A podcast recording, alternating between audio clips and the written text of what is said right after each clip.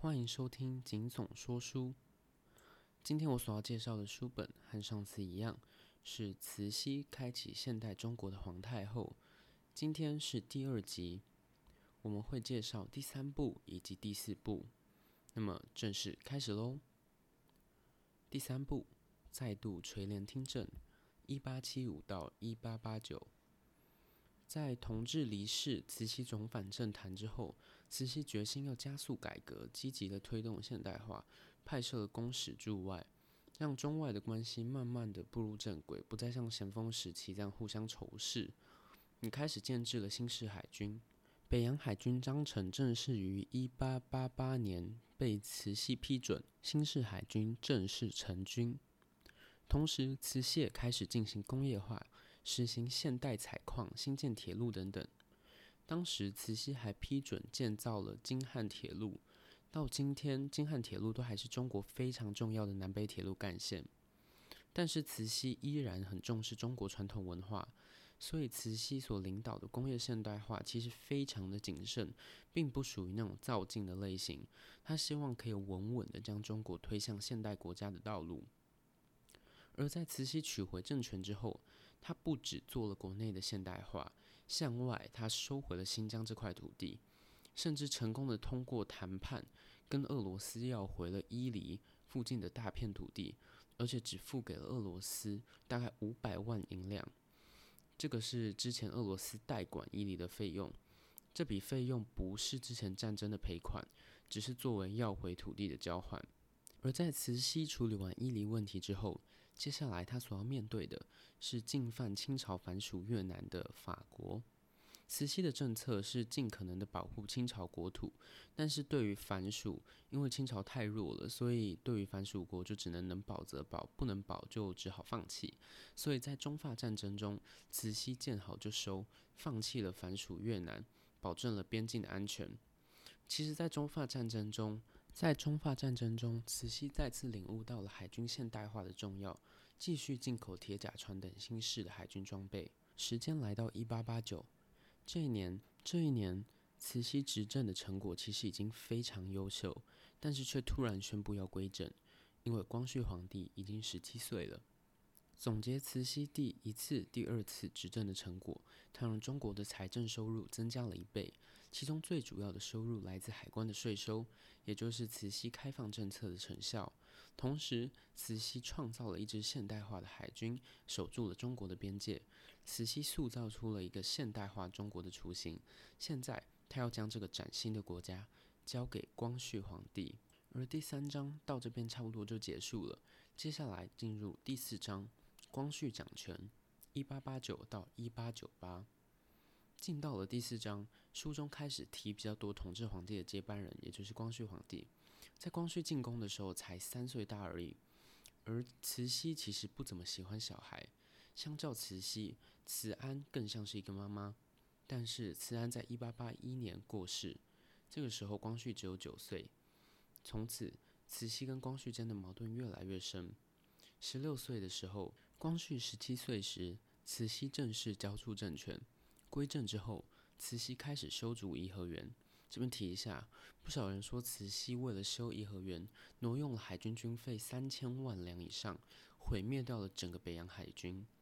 但是书中认为这是一个不实指控，因为实际上史料并没有很明确的记载着修筑颐和园到底花了多少钱，所以只能够透过推论的方式，通过史料来推演。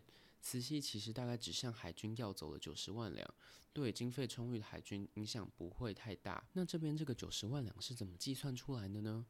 实际上呢，慈禧所修的颐和园是圆明园本来的一部分。那这个部分在最早修园的时候有记载，大概花了五百万两左右。而颐和园中有一个算法，里面记载颐和园大概一半的项目共花了三百万两左右。那所以透过这两项来推估，因为颐和园还加装了一些现代化设备，所以大家觉得颐和园可能花了大约六七百万两银子。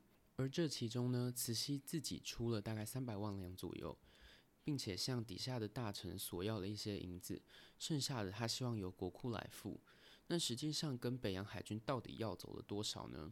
根据庆亲王奕匡的奏折来看，大概是一年三十万两，而要了大概三年，所以总数大概其实就是九十万两而已。那海军其实算是一个很有钱的单位，所以对海军真的应该是不会造成什么影响。好，那我们回到正题，在慈禧归政的时候，其实现代建设都已经有了雏形。光绪这个青年皇帝的执政，让很多人都觉得清朝这个国家从此就能够彻底的脱胎换骨。然而，光绪其实因为从小的教育算是一个守旧派，所以他没有延续改革。日本就乘着慈禧离开政坛的期间，于一八九四年发动了甲午战争。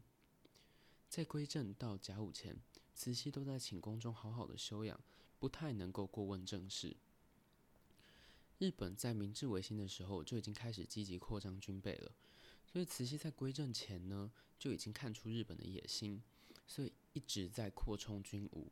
因为他知道清朝绝对是比日本大很多，比日本有钱很多。日本虽然倾全国之力在发展海军，但是也不可能跟中国打赢军备竞赛。可是光绪上任之后，看不太出来在成平时期投入大把资金买军武的重要，所以也就不理慈禧归政之前的交代。加上主管海军的李鸿章对光绪总是报喜不报忧，所以海军建设就停了下来。终于。在一八九四年日本入侵朝鲜之后，趁机攻击了中国，清朝就一路败退。军旗紧急的时候，慈禧想要了解具体状况，但是他归政之后就没有办法再过问政事了。为了要解决这个困境，慈禧就决定拿光绪的宠妃，也就是珍妃来开刀。由于珍妃是一个很爱花钱的妃子，导致常常入不敷出，只好透过跟光绪的关系来卖官赚钱。但是卖官这种事情其实是很严重的，慈禧就抓着这个点威胁光绪，光绪就只好让慈禧审阅奏折，把珍妃的事大事化小，小事化无。慈禧费了九牛二虎之力，终于可以稍稍的重回正局一点点。那在甲午战败的时候。犬子进城，大部分的官员都想要跟日本签下合约，只有慈禧主战。慈禧有着决绝的意志，不是一心想求和。但是慈禧其实也没有什么锦囊妙计，所以最终光绪以极低的姿态跟日本求和解释，慈禧也不能发作。可是这个时候，慈禧不照慈禧的意志聚合，也没有带来真正的和平。就像英国首相丘吉尔曾经说过嘛。面对战争跟屈辱，你选择了屈辱，而后还是得面对战争。在这之后，各国就因为甲午战争识破了中国的虚弱，纷纷开始强租港口土地，划分势力范围。中国此时面临了被瓜分的命运。那今天这集比较短，到这边差不多就结束了。未来还会有下集，敬请大家期待。如果喜欢我的节目，欢迎到我的脸书粉专跟 IG 按赞追踪，也欢迎到 Apple Podcast 帮我留五星评分。那今天就先这样，拜拜。